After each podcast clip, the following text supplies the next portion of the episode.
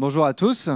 Toujours un, énorme, un très grand plaisir d'être là avec vous euh, ce matin et puis euh, pendant ces trois ans. Ça fait que trois ans, mais il s'est passé énormément de choses ensemble. Et c'est vraiment un, un plaisir d'être avec vous. Vous avez des valeurs d'amour, d'accueil, de simplicité. Je ne vais pas commencer comme ça quand même. On va passer au message. en tout cas, je vous aime. Voilà. Le... Ah merci, c'est gentil vous aussi par Internet, si vous êtes en direct ou en replay. On a eu beaucoup de, joie de servir ensemble euh, et servir un bout de chemin. Vous allez voir aussi que le message de ce matin concerne une vision, concerne la vision que Dieu révèle lorsqu'elle est cachée. Et je crois que c'est l'histoire de chacune de nos vies. Et on va le voir ce matin. Vous savez certainement que tout commence par une pensée, tout commence par une vision, un objectif. Que tout ce que nous voyons, tout ce que nous avons, que tout ce que nous faisons démarre par une pensée. Mais il y a un écart parfois entre la conception de la pensée et la réalisation de la vision. Vous êtes d'accord? Parfois un grand écart. Amen Je ne sais pas s'il faut dire Amen, parce qu'on n'aime pas ça. Cela ne vous arrive pas parfois de faire des bilans, de regarder un peu dans le rétroviseur et se dire, mais par rapport à ce que j'avais prévu, voilà où j'en suis. Dans les sociétés, on fait des bilans. Hein. Je regarde Valérie, mais pas que. Pour tous ceux qui travaillent dans les sociétés, on fait des bilans, on regarde le compte de résultats et on analyse en fin d'année. Et parfois pas qu'en fin d'année, là en milieu d'année, on regarde là où on en est et on se dit, mais par rapport à notre objectif, où on en est. Et il y a des indicateurs, verts parfois, rouges souvent, mais ce n'est pas grave quand il s'agit que d'une seule année. Quand c'est pas top sur une seule année, c'est pas très grave. Mais quand pendant plusieurs années de suite, les indicateurs sont en rouge, vous êtes d'accord qu'il y a un problème. Vous êtes d'accord que l'on s'éloigne de l'objectif que l'on s'était fixé. Et parfois, on s'éloigne tellement qu'on se dit, mais c'est foutu. L'objectif, je ne peux plus l'atteindre. C'est le cas pour les entreprises, mais c'est aussi le cas pour nos propres vies. Ça vous arrive de faire des bilans parfois de votre propre vie, de regarder un peu dans le rétroviseur? Oui, il y en a qui lèvent la main. ben oui, ça nous arrive. Parfois, on, regarde ce qu'on a projeté et ce qu'on a projeté tarde à s'accomplir. Et l'écart entre ce que je réalise de ma vie maintenant et ce que j'avais projeté est très éloigné. Tellement grand que ce n'est plus qu'un lointain souvenir, que j'ai perdu de vue l'objectif que j'avais. Peut-être rêvais-tu d'avoir une brillante carrière, une bonne situation, de faire des études et de finir de bonnes études. Peut-être que tu rêvais simplement de rencontrer le grand amour ou être connu, reconnu pour tes talents ou pour ton talent artistique. C'est possible. Et je crois que vous pouvez mettre autant de situations qui vous touchent dans vos propres vies.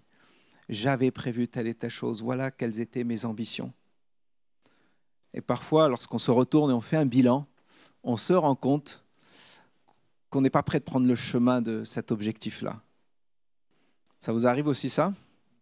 Peut-être par rapport à ce que j'avais imaginé, j'essaie de joindre les deux bouts et c'est pas facile. Peut-être que j'ai un emploi, mais j'aime pas cet emploi. Quand j'y pense, j'ai la boule au ventre. Certains, ça arrive. Hein. Voilà, ou peut-être que je n'aurais jamais cru me retrouver seul avec un enfant et divorcé. Ce n'était pas le plan. Il y a quelque chose d'imprévu qui s'est passé. Ce n'était pas ce que j'avais imaginé. Où sont passés mes rêves de jeune fille pleine de vie, de gars dynamiques? Où sont-ils passés? Et si tu te poses cette question, peut-être que tu es en train de faire un bilan et tu as des réponses toutes trouvées, de bonnes excuses. Rien autour de moi, rien dans mon entourage ne m'encourageait à atteindre mon objectif, à atteindre mes ambitions. Je n'étais pas né dans la bonne famille, j'habite pas le bon quartier, j'ai pas les bonnes connexions, pas le bon réseau. D'ailleurs, même mon entourage a fini par me décourager. Ce rêve-là que tu as est trop grand pour toi. Tu n'y arriveras jamais. Arrête d'y penser, tu vas te faire du mal. Ça arrive, hein qu'on se dise tout, tout cela. Tous ces rêves que je viens de citer sont importants pour l'accomplissement de notre vie. Mais il y a quelque chose qui est encore plus important. Ce qui est plus important, c'est de comprendre comment, à mon échelle, Je veux accomplir la vision que Dieu a dans ma vie. Il faut avouer que bien souvent, lorsqu'on discute de ce type de sujet, il y a des personnes qui me disent, mais je ne connais pas la vision, je ne sais pas qu'est-ce que je dois faire réellement, concrètement. J'aimerais bien servir Dieu, mais comment? Et très souvent, ce, que l'on demande en réalité derrière cette question, c'est on désire que Dieu nous décrive parfaitement la destination finale. On aimerait connaître la fin du film. Il y en a qui se reconnaissent, je vois. C'est ça, hein Mais Dieu, j'aimerais te dire, va te révéler simplement étape par étape, chapitre par chapitre de ta vie. Parce que lui, la vision globale, il l'a déjà écrite. C'est d'être réunis en Jésus-Christ. Elle ne changera pas. Ce qui va changer, c'est dans chacune de nos vies que la vision que Dieu, pour atteindre sa propre vision, va mettre dans notre cœur pour l'atteindre à nous, nous-mêmes. Et donc c'est un cheminement. Alors ce matin, nous allons voir ensemble comment la vision a été réalisée par une famille. Une famille extraordinaire, dans un livre extraordinaire qu'est la Bible. Et nous allons voir aussi comment les obstacles ont failli faire échouer cette vision-là. Alors je vous pose cette question ouverte et on y répondra plus tard. Est-ce que les obstacles sont des éléments pour nous empêcher d'atteindre la vision, ou bien les obstacles font partie du chemin pour atteindre la vision? Peut-être, c'est ça, on verra. Alors on va voir cette famille, à peu près 2000 à 1700 ans avant Jésus-Christ. Donc pour nous, 3700, 3800 ans à partir de maintenant. C'est un peu ancien, mais l'histoire que l'on va regarder, précisément, c'est la famille de Joseph, et à partir d'Abraham et jusqu'à Joseph si la partie de Joseph, il y a 13 chapitres dans la Bible, je crois que c'est pour nous enseigner quelque chose d'important, d'encourageant pour nous. Et ce matin, c'est vraiment mon désir, c'est de pouvoir voir comment Joseph a été l'instrument de Dieu pour que la vision qu'il a donnée à son arrière-grand-père, vous savez qui c'est Abraham, pour que cette vision ne meure pas. Regardons le point de départ de cette promesse. Vous voulez bien? Le point de départ de cette promesse, elle est à Abraham. Et vous savez que Dieu a demandé à Abraham de quitter son pays. Il lui a demandé un acte de foi, mais il lui a donné une promesse. On peut le lire, c'est dans Genèse 12, 1. L'Éternel dit à Abraham, va, quitte ton pays, ta famille et la maison de ton père pour te rendre dans le pays que je t'indiquerai. Je ferai de toi l'ancêtre d'une grande nation. Je te bénirai, je ferai de toi un homme important et tu deviendras une source de bénédiction pour les autres. Je bénirai ceux qui te béniront et je maudirai ceux qui t'outrageront. Tous les peuples de la terre seront bénis en toi. Amen. Alors autant Dieu donne une vision à un homme, autant il lui donne la responsabilité de l'accomplir en obéissant à Dieu. Mais savez-vous qu'à certains moments de sa vie, et dans la vie d'Abraham et de ses descendants, cette vision elle était vraiment mise en danger.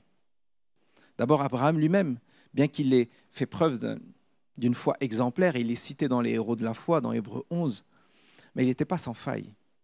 Vous savez qu'il a menti, il a dit que sa femme était sa sœur, parce qu'il il avait une crainte. Puis, puisqu'il ne voyait pas aussi la promesse de Dieu venir s'accomplir, il voulait donner un coup de pouce à Dieu.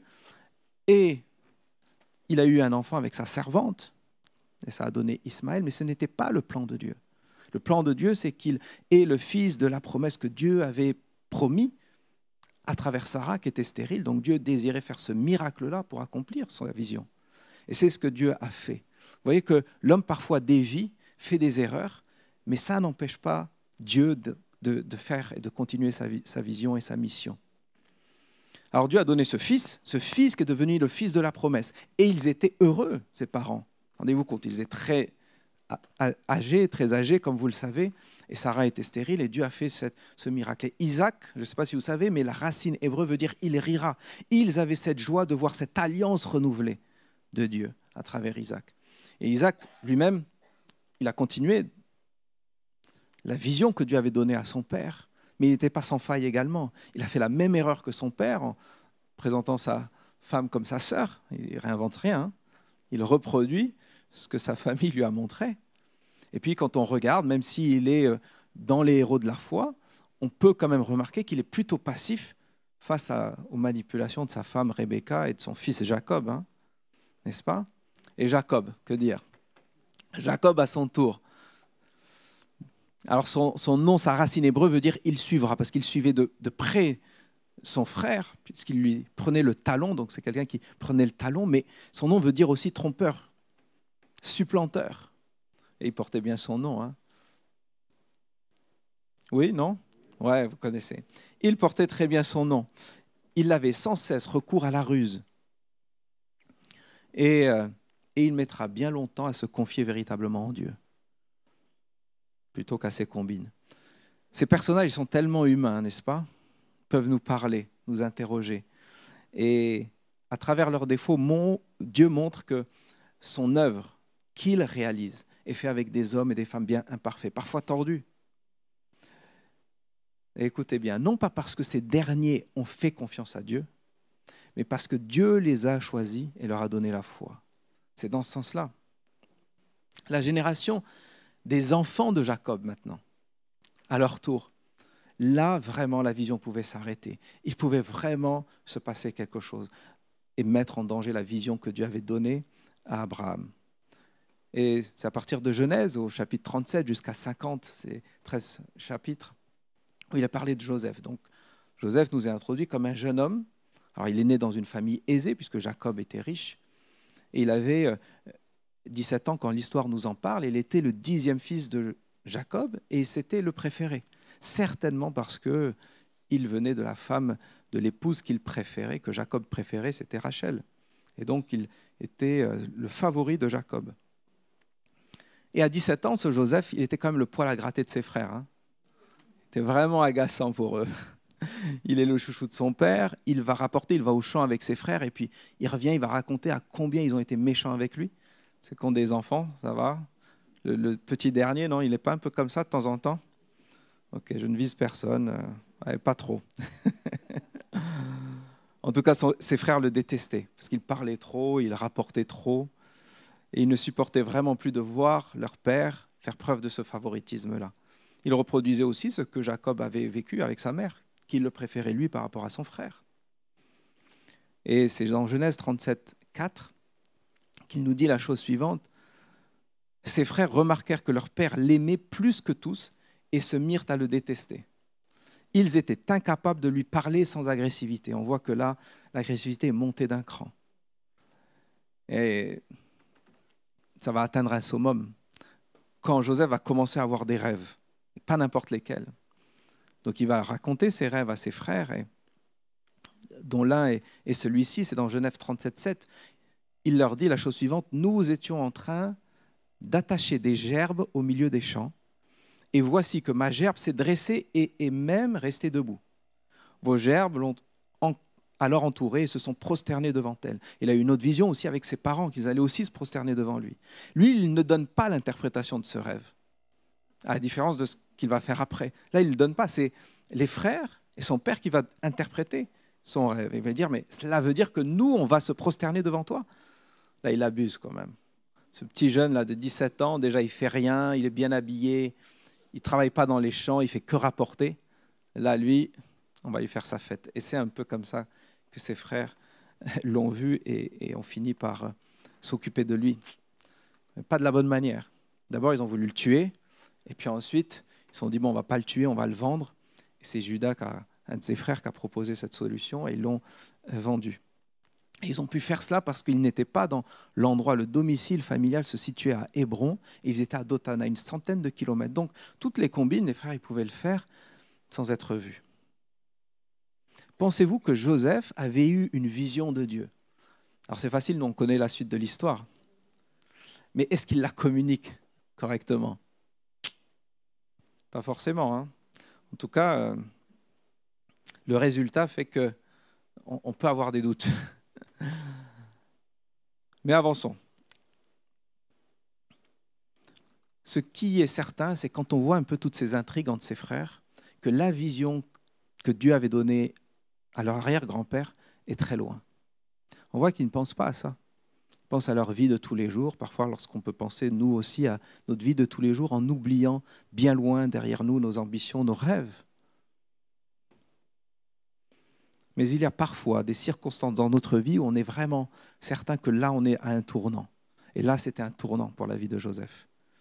Parfois, vous êtes devant un choix où vous dites, ben, si je fais ce choix-là, je ne pourrai pas revenir en arrière. Ça vous arrive parfois d'avoir ça? Pas de retour possible. Et bien là, c'était un peu le cas pour Joseph. je vais vous donner un, petit bout de mon témoignage. J'avais un rêve, une vision lorsque j'étais adolescent, 13-14 ans. J'avais cette vision et ce désir de servir Dieu. Et vous savez quoi? Je n'étais pas chrétien. Donc je ne savais pas comment servir Dieu. Mais j'avais ça dans mon cœur. Vous pouvez dire, mais c'est bizarre, mais parfois on ne sait pas ce qu'il y a dans notre cœur exactement. On a cette sensation, cette conviction, sans vraiment connaître. Et en plus, je n'avais pas d'exemple. J'étais bien sûr dans la tradition, je connaissais la tradition chrétienne à l'époque, mais je vivais dans un pays musulman, donc je n'avais pas d'exemple de gens qui avaient une relation personnelle avec Dieu, avec Jésus. Alors quand je suis arrivé en France à 18 ans, là je découvre l'Évangile et je fais une expérience personnelle avec Dieu. J'avais une paix, je ressentais une paix palpable que je n'avais jamais connue. Dieu a effacé toutes les cicatrices que j'avais eues de mon enfance de manière extrêmement incroyable. Voilà, j'avais fait ma relation, mon expérience avec le Seigneur. Mais vous savez quoi? C'était dans un endroit que je ne recommanderais à personne ici. C'est dans un mouvement sectaire, légaliste. Mais je ne savais pas, je ne connaissais pas les églises. Donc j'arrivais en France, loin de ma famille. Je ne savais même pas qu'il existait d'autres églises. Donc on s'imagine dans ce caractère légaliste que c'est la seule voie de salut.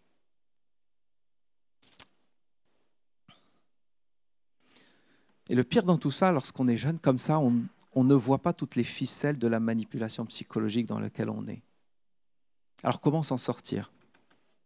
Juste par la grâce de Dieu. C'est que la grâce de Dieu.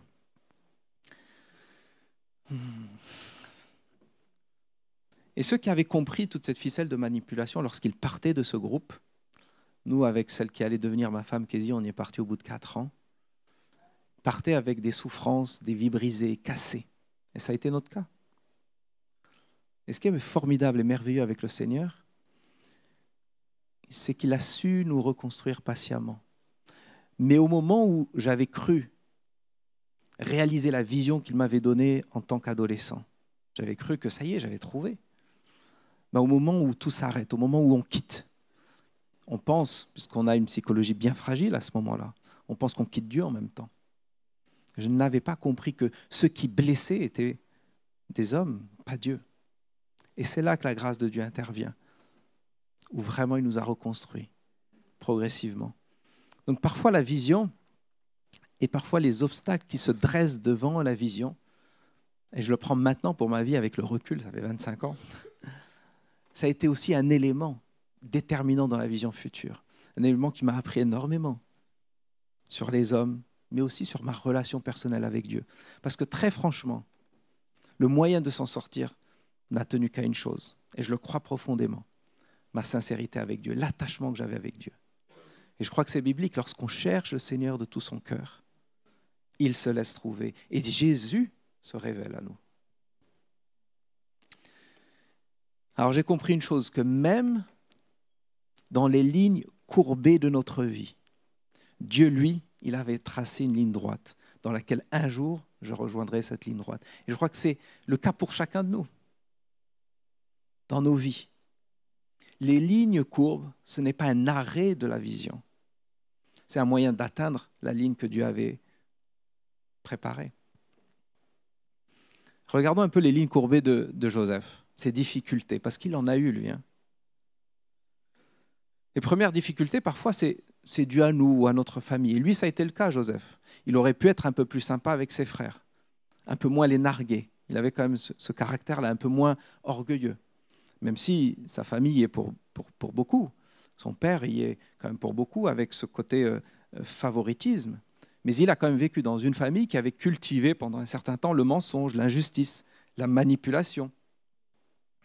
Donc là, il n'y peut pas grand-chose, mais il est quand même responsable aussi de ce qu'il a fait à ses frères. Un grand nombre de nos difficultés sont les conséquences directes de nos actions, de nos attitudes, de nos comportements. Combien de paroles insensées on dit, hein, parfois par égoïsme, par égocentrisme. Hmm, ça arrive? Pas vous. Mais c'est ici qu'intervient toute la grâce de Dieu et l'amour de Dieu. Que si nous réclamons son aide, lui, il efface nos péchés, il les ôte. Et il nous donne, par son esprit, la force de résister à la tentation. Alors nous avons cette capacité de choisir, d'obéir à Dieu. Et par la même occasion, nous sommes donc responsables de nos choix.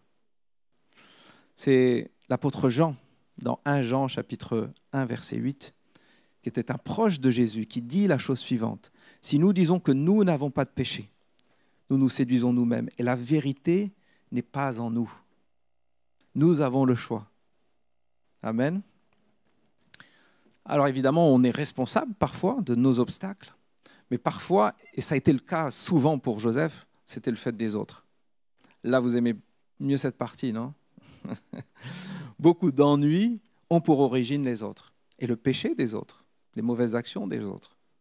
Parce qu'il est simplement dans la nature des gens de réagir vis-à-vis des uns des autres. Si je prends des exemples, si vous avez un emploi et que vous êtes licencié parce que l'entreprise est délocalisée, vous n'y pourvez rien. Les dirigeants vous mettent dans une difficulté financière, mais vous, vous n'y pouvez rien. Donc c'est bien à cause des autres. Si une voiture vous percute et vous avez des douleurs pendant toute votre vie, vous n'y avez, euh, ce n'est pas de votre faute. C'est à cause de ce chauffeur euh, qui n'était pas euh, sage.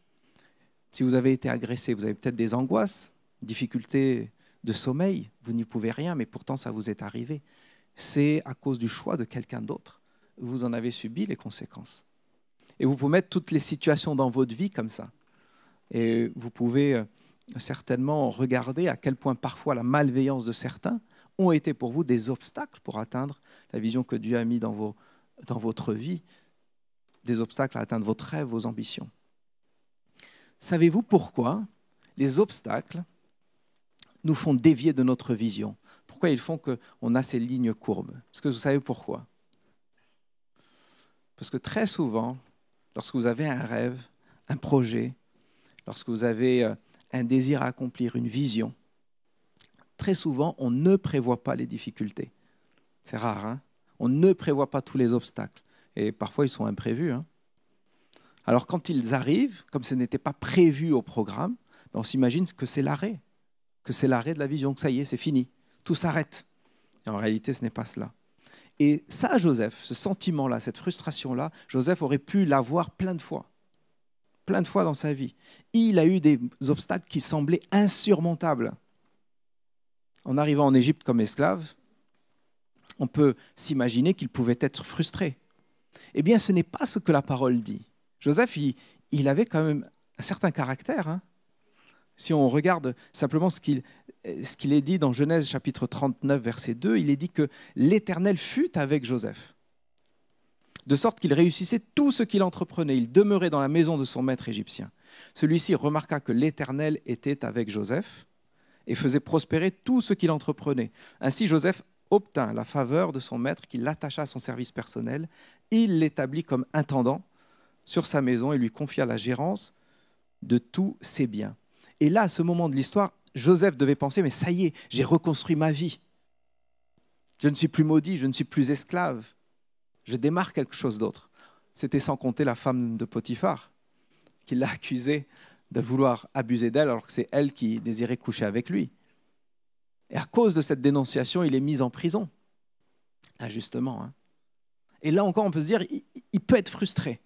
Et ce n'est pas ce qu'il ressent en prison, il fait même du bien aux autres.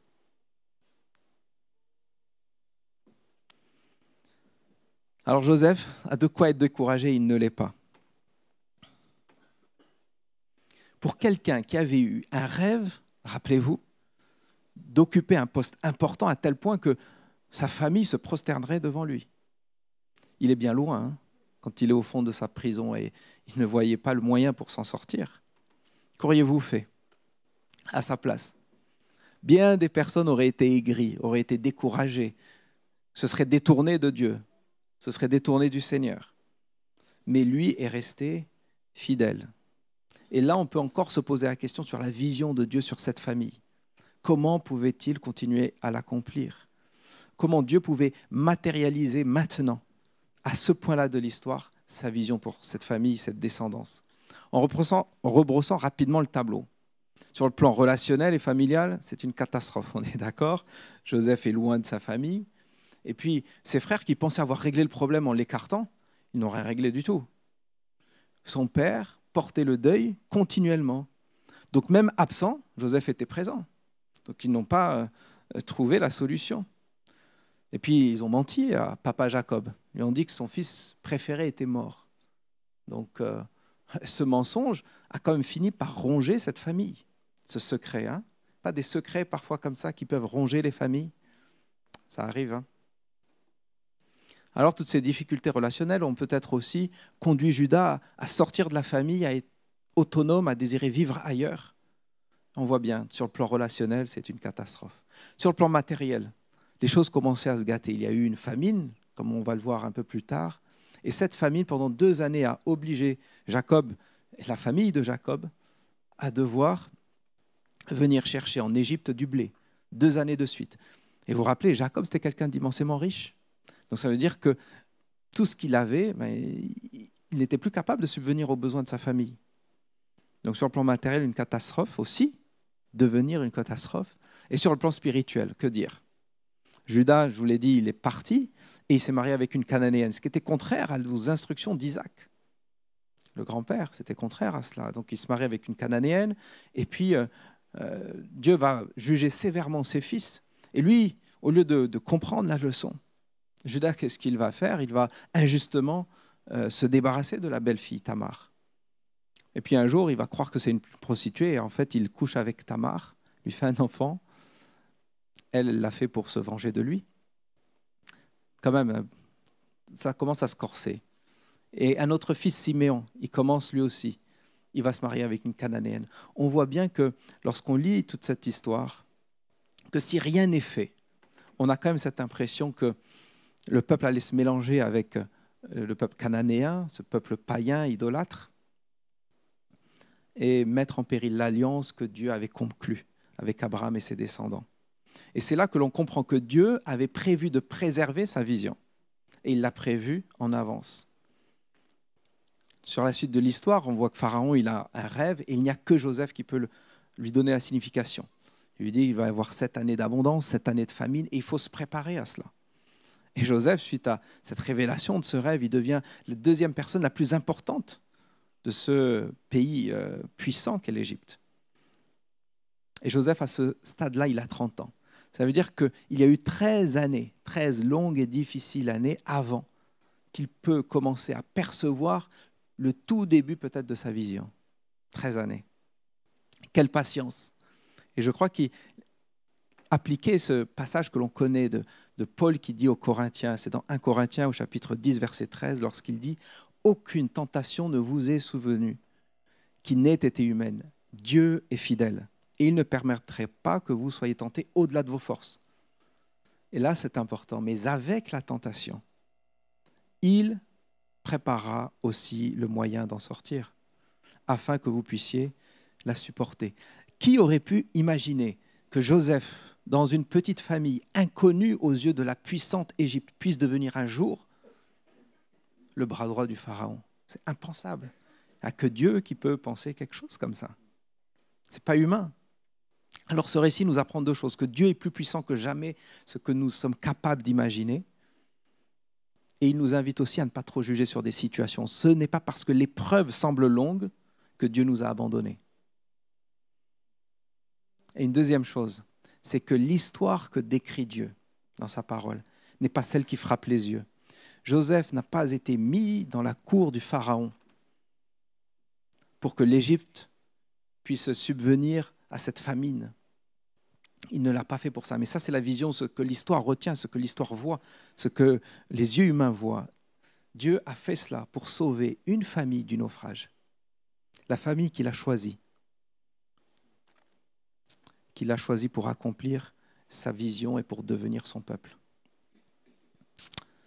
Alors lorsque la famine arrive dans toute la région, voilà maintenant vient le temps où les fils viennent en Égypte pour prendre du blé, pour acheter du blé. Et là, c'est Joseph, vous savez, qu'en face de lui, qui est cet homme puissant, et ils ne le reconnaissent pas. Mais on arrive au stade où Dieu va commencer à révéler et mettre en lumière ce qui a été caché profondément. Jusqu'à maintenant, il va le mettre en lumière aux yeux de Joseph. Et alors que les frères sont devant Joseph, bien sûr, il va les tester, voir s'ils ont changé. Mais Joseph n'a pas ce désir de revanche. Il peut se dire, ben, les, les rôles sont inversés maintenant. J'ai le pouvoir. Je suis dans la position forte. Il ne va pas avoir ce désir de vengeance. Vraiment. Et regardons ce qu'il va leur dire, parce que là, Joseph, il a compris. Il a compris que Dieu avait jalonné son chemin pour atteindre sa vision. C'est dans Genèse au chapitre 45, 4 et 5.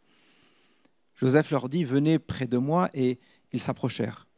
Je suis Joseph, lui dit-il, leur dit-il, votre frère, que vous avez vendu pour être emmené en Égypte. Et maintenant, ne vous tourmentez pas et ne vous accablez pas de remords de m'avoir vendu comme esclave. C'est pour vous sauver la vie que Dieu m'a envoyé devant vous. Waouh Il a compris. Il venait de comprendre la parole que Dieu lui avait donnée, la vision que Dieu lui avait donnée. Il venait de comprendre. Cette parole peut-être qu'avait qu'a écrit l'apôtre Paul bien des siècles plus tard. Cette parole qui dit cette chose-là, c'est dans Romains 8, 28 qui dit Nous savons que tout contribue. Vous connaissez ce passage. Nous savons que tout contribue au bien de ceux qui aiment Dieu, de ceux qui sont appelés conformément à son plan. Il y a une traduction qui dit que que tout coopère, tout travaille ensemble pour l'accomplissement de la vision de Dieu. Et Joseph venait de comprendre que lui avait coopéré à ce que la vision de Dieu puisse s'accomplir. C'est l'accomplissement de ce message et de cette parole que le Seigneur donne. Il avait compris, Joseph, lui, l'accomplissement de ce verset dans sa vie. Sa vie, ses épreuves ont travaillé pour arriver au plan de Dieu et il a été appelé pour réaliser la vision de Dieu.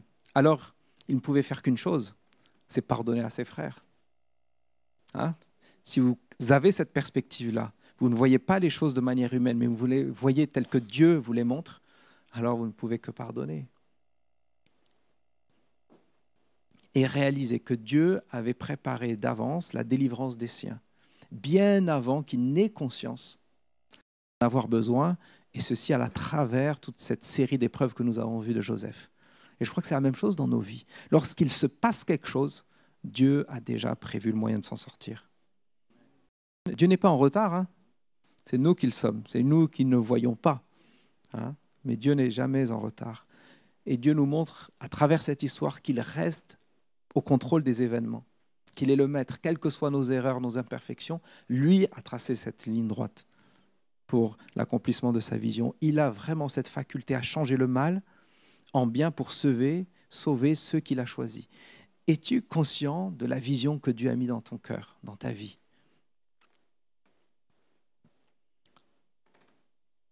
Je n'ai pas trop de réponses. Être conscient, c'est pas facile. Mais on a juste le verset d'après. On vient de lire Romains 8, 28, mais on a juste le verset d'après qui nous donne cette réponse-là. C'est le verset 29. Il est dit en effet, ceux que Dieu a choisis d'avance, il a aussi décidé d'avance de les faire ressembler à son fils. Ainsi, son fils sera l'aîné d'une grande famille. il est parlé de Jésus-Christ.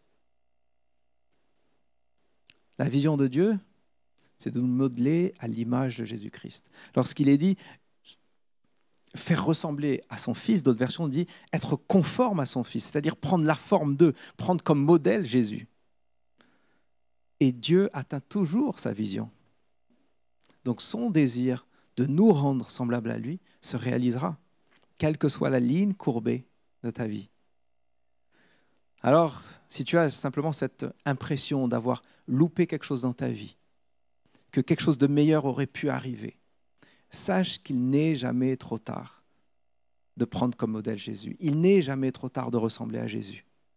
Et si tu es plus jeune et tu dis, oh, j'ai toute la vie devant moi, alors il n'est jamais trop tôt pour prendre comme modèle Jésus-Christ pour éviter qu'après aussi tu regardes dans le rétroviseur, un peu comme nous, les plus vieux, et te dises Ah, j'ai loupé quelque chose. Prends comme modèle Jésus dès maintenant et suis-le toute ta vie. De la même manière que Jésus confie une mission, une vision à chacun de nos vies, il le fait aussi pour une Église. Et nous avons cheminé ensemble pour une vision, pour une mission que l'Église locale doit épouser en essayant de comprendre ce que Jésus désire dans nos vies et désire pour l'Église locale. Et nous avons fait ce travail ensemble. Et c'est pour ça que j'aime beaucoup aussi cette église. J'aime y venir parce que c'est des valeurs que, j'apprécie. Cette valeur de désirer atteindre toutes les générations pour les aimer, les faire connaître ce Jésus qui transforme. Amen. Vous êtes d'accord avec ça? Gardez, c'est votre ADN et vous allez le faire progressivement. Vous avez aussi des lignes courbées et cette église aussi a eu beaucoup de lignes courbées. Mais la vision de Dieu, c'est celle-là. C'est que vous puissiez rester cette église qui aime tellement le Seigneur, qui désire voir des vies et des gens, des vies transformées. Amen. Vous allez le faire, c'est une saison. Voilà, Yvan et Solange aussi ont une trajectoire que Dieu a tracée et ils sont en train de l'accomplir.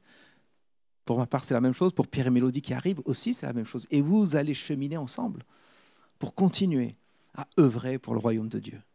Amen. Que Dieu soit béni. Et j'aimerais peut-être qu'on puisse prier ensemble.